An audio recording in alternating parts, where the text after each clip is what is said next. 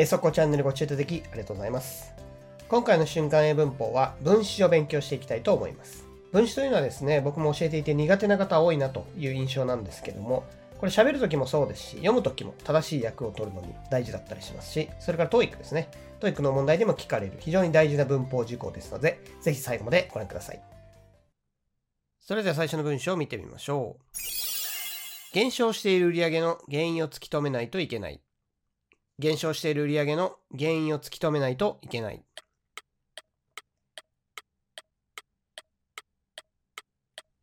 回答例こちらです。We have to find out the cause of the declining sales. We have to find out the cause of the declining sales. こちらの文章ですね。sales の前に declining というのが入っています。これが分子というやつなんですね。分子というのはそもそも何かと、これ苦手な方も多いんですが、一言で言うと動詞を形容詞化したもの。要は形容詞ということですね。で、現在分詞と過去分詞。一つの動詞から現在分詞と過去分詞っていうのがあるんですけども、現在過去っていう名前になってますが、特に時制の意味はないですね。現在とか過去とか。そういう時間を表す意味はないので、単純にですね、受け身の意味になるのか、それとも能動の意味になるのか。現在分詞だと何々しているというね、能動の意味になります。過去分詞だと年々されているという受け身の意味になります。どちらも形容詞ということなんですね。ということはですね、分詞を理解するためにはそもそも形容詞って何だっけっていうことを理解してないと理解できないわけですね。で、形容詞の役割っていうのは何だったのか。これをね、まず聞かれてパッと出てくるようにしておかないといけないですね。形容詞というのは英語では、まず一つ目の役割が名詞の説明ですね。例えば tall ってね、背が高いという形容詞がありますけども、tall person とですね、こういうふうに背が高い人、みたいな名詞の説明をするのにまず使われますね。それからもう一つこの tall っていうのをね、考えてもわかるんですけども、he's tall、C、保護ですね。SVC とかね、こういう文系の C のとこに入るという役割もあります。これが形容詞ですね。he's tall。で、これと同じ役割になりますので、分詞というのも名詞の説明をしたり、C に入ったりしますね。で、C に例えば現在分詞っていうのを入れてみると、すでにまあ勉強したことがあるですね、進行形の文っていうのになりますね。He's studying English. これですね。この studying English っていうのは実はですね、分詞なんですね。これは SVC の C に入れている形で、現在進行形とか言いますけども、まあ、別になんかこう特殊な形というよりはですね、もともと普通の形容詞が入るところに、まあ、形容詞の役割をする分詞というのを入れているというね、そういう理屈になってるわけですね。進行形の文というのは有名ですが、実はこう普通の形容詞の代わりに動詞を形容詞化した形容詞の役割をする分詞というのを入れているという、まあ、そういうことなんですね。分子というのはですね、平たく言うと動詞を形容詞化したものなので、そもそも形容詞って何だったかっていうのを理解しておく必要があります。次の文章を見てみましょう。修正済みの書類を明日の朝一で送りますね。修正済みの書類を明日の朝一で送りますね。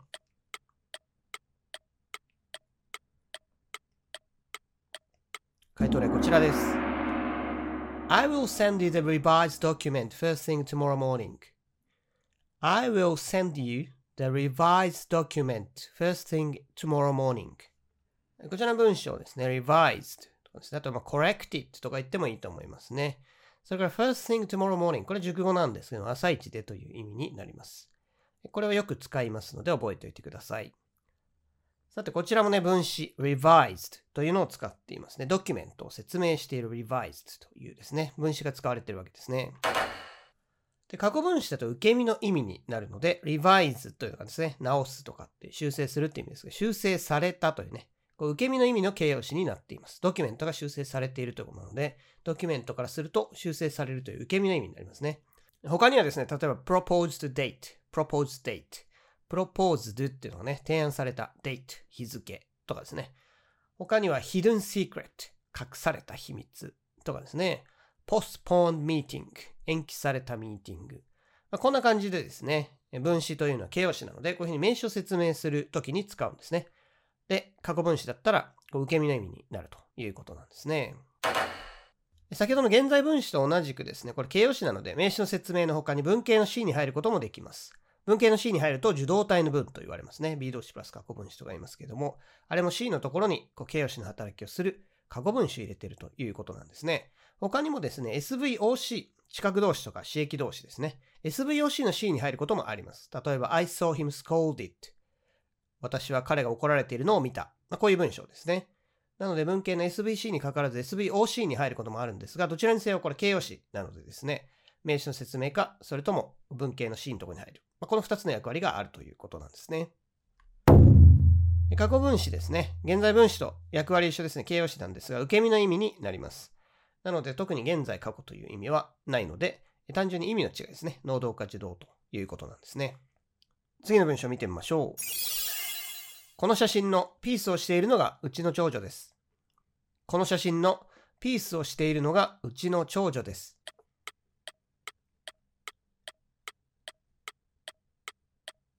回答例こちらです。The one making a peace sign in this picture is our oldest daughter. The one making a peace sign in this picture is our oldest daughter. ちなみにですね、ピースの話をすると、ピースサインっていうのは日本ではかなり一般的で写真撮るときね、ピースサインする人多いんですが、海外だとですね、まあ、英語圏だとそんなに一般的じゃないですね。まあ、サムアップとかね、そっちの方が有名かもしれないですね。親指を立ててみたいなね。まあ、そっちの方が有名かもしれないんですが、一応英語にするとピースサインというのがあります。最初の The One というのは代名詞ですね。何か言い換えてるんですが、これだと娘を指してますね。まあ、娘というかね、この人という意味で One というのを使っています。で、後ろにですね、making a peace sign in this picture。これが長いんですが、これがこの one を説明している修飾語、形容詞ということになりますね。で、これ分詞を使ってるんですけど、分詞は先ほど言ったように形容詞なので、名詞の修飾をすることができます。ただしですね、2語以上になっちゃう場合、これ名詞の後ろにつくというルールがあります。で、もともとですね、例えば make って動詞ですよね。ですので、目的語が後ろにくっついてきたり、あと動詞を修飾する副詞がついてきたりすることがあるんですね。で、先ほどみたいな revised document みたいな revised で1語で済んだらですね、名詞の前に入るんですけども、2語以上になっちゃうと後ろにつくというね、そういうルールがあります。なので結構ややこしいですね。分子自体はもともとですね、就職語とか目的語とかくっついてくるケースが非常に多いので、2語以上になることは多いんですね。なんでこういう後ろにつくパターンのが多いんですが、前についたり後ろについたり、これは1語か2語以上かで変わってくるというところがちょっとややこしいところですね。まあ、イメージとしてはですね、皆さん進行形とか受け身の文っていうのはイメージしやすいと思うんですけども、あれの B 動詞より後ろ、それをそのまままあちょん切るというかですね、その形を全部ひとまとめにして名詞の後ろにつけるようなイメージですね。例を見てみると、He's drinking coffee over there. この文、進行形の文ですね。彼はあそこでコーヒーを飲んでるという意味ですけども、この drinking coffee over there ここの部分ですね。これをそのまま一塊にして形容詞として使うというイメージですね。例えば、The person drinking coffee over there is my boss. あそこでコーヒーを飲んでいる人は私のボスです。というふうにですね。これをそのまま名詞の後ろにくっつけちゃうということなんですね。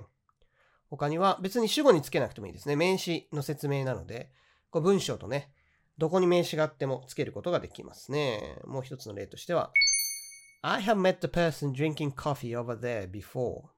ということですね。I have met the person person というのはね、メットの後ろに入ってますけども、そこのところに説明として drinking coffee over there というのを入れてると。こういうふうに名詞の説明なので、形容詞として使えるので、名詞があるとこだったらどこでも入れられるんですが、主語じゃなくてもね、目的語のところの後ろでも OK ということですね。ただ、こう2語以上なので後ろにくっついてると。まあ、こういうことですね。なかなか日本語だとですね、説明する言葉が前に来るっていうのが普通なので、後ろからくっついてくるっていうのはね、なかなか英語的で慣れないかもしれないんですけども、こういうルールになってるということなんですね。2語以上だったら後ろにつくと。これ覚えておいてください。次の文章はこちらです。ここに書かれている値段は税込みです。ここに書かれている値段は税込みです。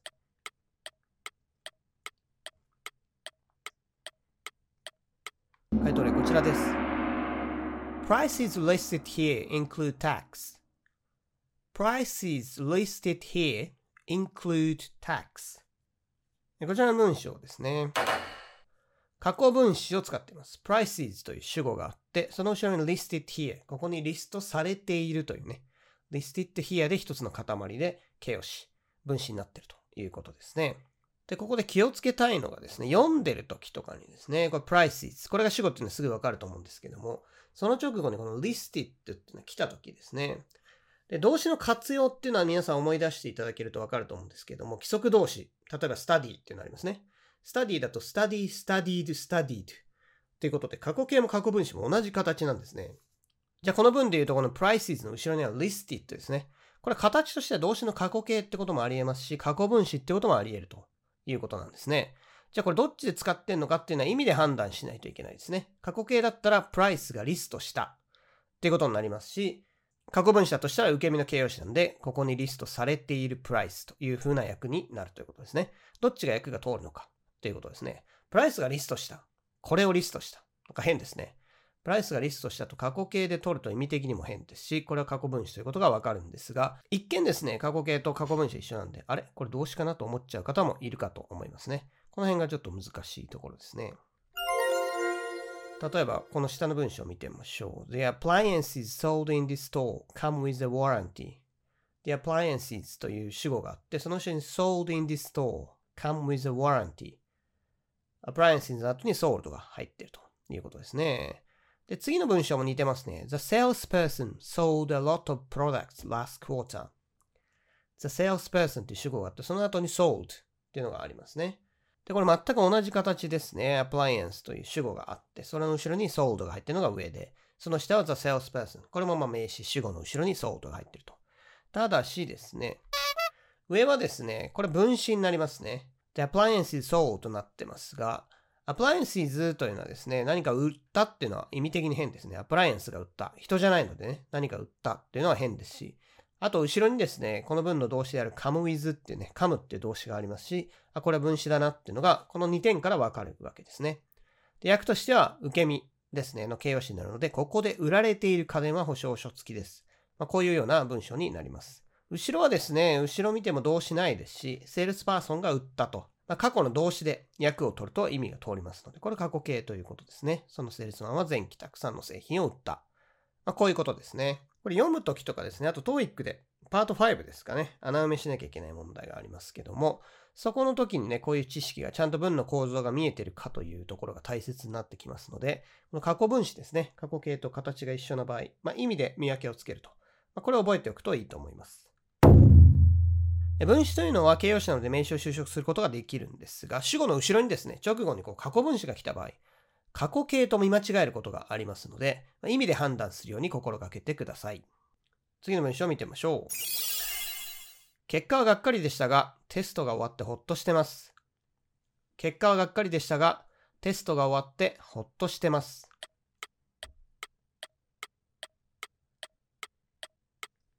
回答例こちらです。The result was disappointing, but I am relieved the exam finished. The result was disappointing, but I am relieved the exam finished. こちらの文章ですね。ほっとしてますという文章になっていますね。で、これよく間違いやすいんですね。ほっとしていると日本語を見るとですね、あ、何々しているだから進行形かなと思ってですね、I am relieving としちゃう人もいるんですが、これ実は relieve という動詞の意味に秘密があって、ほっとするじゃないんですね。もしほっとするという意味であれば、確かに現在分詞にすればほっとしているという意味になるんですが、実は relieve という動詞は、誰々をほっとさせるというね、不思議な意味の動詞なんですね。なので、進行形にしたら私はほっとさせているっていうね、意味になって、え、何を、何をほっとさせてるの？みたいな意味がちょっとよくわかんなくなっちゃうんですね。なので、自分がほっとしてるという場合には、英語ではですね、ほっとさせられているっていう、ややこしい言い方しないといけないですね。ほっとするという動詞があればいいんですけども、ほっとさせるっていう動詞しかないので、自分がほっとしているという場合には、私はほっとさせられているにしなきゃいけない。これで間違えやすいんですね。文章を作るときですね、その動詞の元々の意味っていうのが大事になります。ですので、こういうちょっとね、ややこしい意味の動詞っていうのは気をつけて覚えておかないといけないですね。で、こういったですね、ちょっと変わった意味の動詞。主に漢字を表す動詞っていうのは全部同じ理屈になりますね。excite。これもね、エキサイトよく出てきますけども、これももともとは誰々を興奮させるという意味なんですね。サプライズ、驚かせる。エンバラス、恥ずかしがらせる。ディサポイント、がっかりさせる。タイヤ疲れさせる。ボア退屈にさせる。プリーズ喜ばせる。などなどなんですけども、これ感情を表す動詞ですね。この一連のシリーズは全部同じ理屈になりますね。なので自分ががっかりしてる。人がね、がっかりしてるという時には ed 過去分詞の方を使いますし、プラスですね、ing の現在分詞の方もよく出てくるんですが、この ing の方は他の人とかをね、がっかりさせるような、例えば disappointing だと、disappoint っていうのはがっかりさせるって動詞ですが、これ ing でですね、現在分詞にすると、がっかりさせるようなという意味になります。でも大体物に使いますね。disappointing result。人をがっかりさせるようながっかりな結果ということですね。なので、私はがっかりしているという時には、I'm disappointing しちゃうと、私は人をがっかりさせるようなつまんない人ですみたいな、そういう言わんとしてるのと違う意味になっちゃいますので、これね、あの、僕は授業でエキサイト型とか言ってるんですけども、これエキサイトと似てる感情を表す一連の動詞ですね。これ全部同じ理屈になりますので、ちょっとまとめてね、覚えておくといいと思います。非常に間違いやすいですね。次はこちら見てみましょう。スーツ姿の女性に惹かれる男性は多いらしい。スーツ姿の女性に惹かれる男性は多いらしい。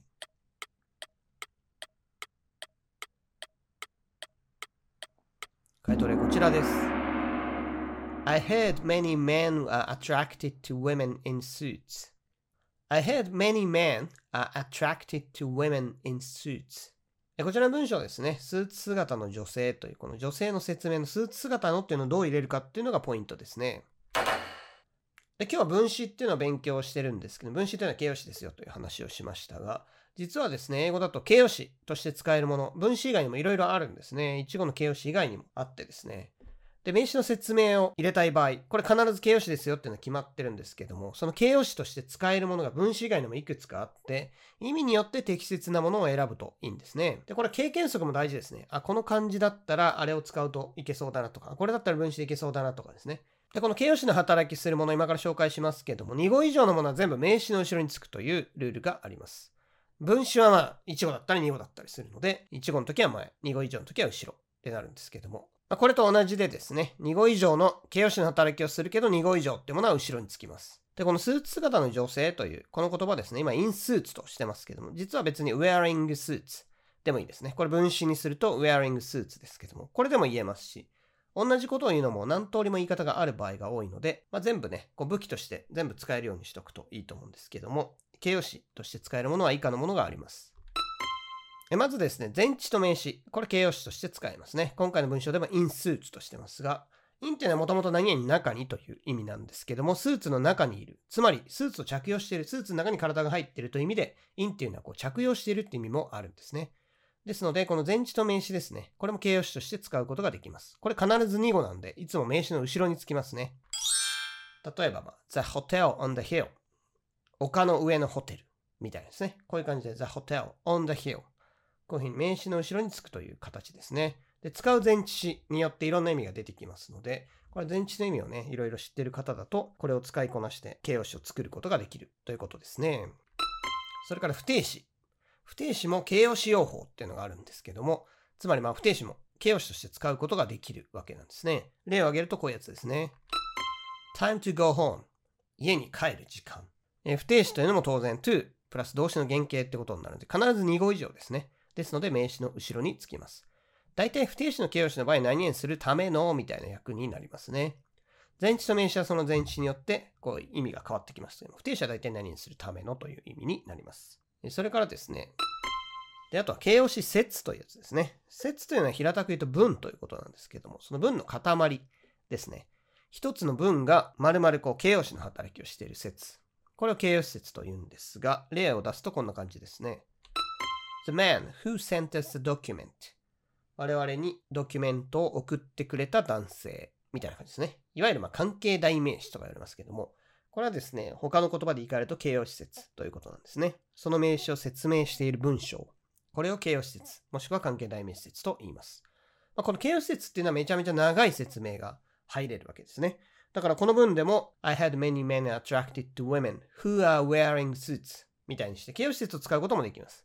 弱点としては長くなりすぎちゃうので、えー、まあね、できればなるべく短い方がですね、シンプルな表現。これの方がですね、自然になりますので、まあ、なるべくですね、関係代名詞だったら大体入れられるんですけど、長くなりすぎちゃうので、他ので短く済むようだったらそっちを使った方が自然な響きになります。ですのでですね、いろいろこう文法用語として不定詞と形容詞説とか習ったことがあると思うんですけど、それをうまく整理しておくといいですね。まあ、それぞれこう、実は形容詞の代わりをするという意味で共通点があるんですね。分詞、前置名詞、不定詞、形容詞説。これ全部名詞の説明として使えるので、あとはスーツを着ている女性、あ、これだったら何かな？前置名詞かな？あれ、分子でもいけるかな？とかですね。こういうふうに、まあ、経験則でパッと出てくるようにしておくと、会話に生きてきますね。分詞のところでついでに覚えておくというのは、感情を表す動詞ですね。記載、誰々を興奮させるということですね。なので、これを分詞にするときには、ing にすると何々興奮させているという意味になっちゃうので、自分が興奮しているというときには、I am excited。私は興奮させられているという言い方をしないといけないということですね。この辺は特に注意しておきましょう。あと、形容詞の役割ができるものですね。分詞以外にもいろいろありますので、これ結びつけてね、頭の中で整理しておくといいと思います。それでは分子まとめていきましょう。まず一番大事なのは分子というのは形容詞ということですね。形容詞ですので、役割も普通の形容詞と同じで2つですね。名詞の修飾、それから文型の C に入る。まあ、この2つがあるということをまず覚えておきましょう。で、分子には現在分子、過去分子という2つの種類があるんですが、これ別に時制は関係なくてですね、違うのは意味ですね。現在分子だと何々しているという意味になって、過去分子だと何々されているというね、受け身の意味になります。この動詞を2つの形容詞に変換したものが分子ということなんですね。で分詞というのは形容詞ですから名詞の説明をすることができるんですが、気をつけなきゃいけないのは1語だと名詞の前に入るんですね。revise document。2語以上だと名詞の後ろに入りますので、この違いを覚えておいてください。あと分詞に関連してですね、よく私は興奮しているで I am exciting と間違えちゃう人がいるんですけども、これ進行形で私は興奮しているだから進行形でいいんじゃないのと思うかもしれないんですが、excite って動詞がそもそも興奮させるっていうもともと意味なので、進行形ですね。現在分詞にすると私は興奮させているになっちゃうということですね。これら一連の動詞ですね。このグループの動詞、 excite 型ということで僕はいつも教えてるんですけども、このですね、日本語とちょっと感覚が違うものですね。これは注意しておいた方がいいと思います。 exciting、excited。二つあるんですけど、 excited は人にのみ使うと。 exciting は主に物に使う。まあ、こういうふうに覚えておくといいと思います。それからですね、名詞を修飾するときに使う形容詞、分詞以外にもいろいろあります。前置名詞、それから形容詞節、それから不定詞ですね。この3つがありますので、今入れたい意味によってどれを使うかっていうのを選ぶということですね。それではまた次回の瞬間英文法でお会いしましょう。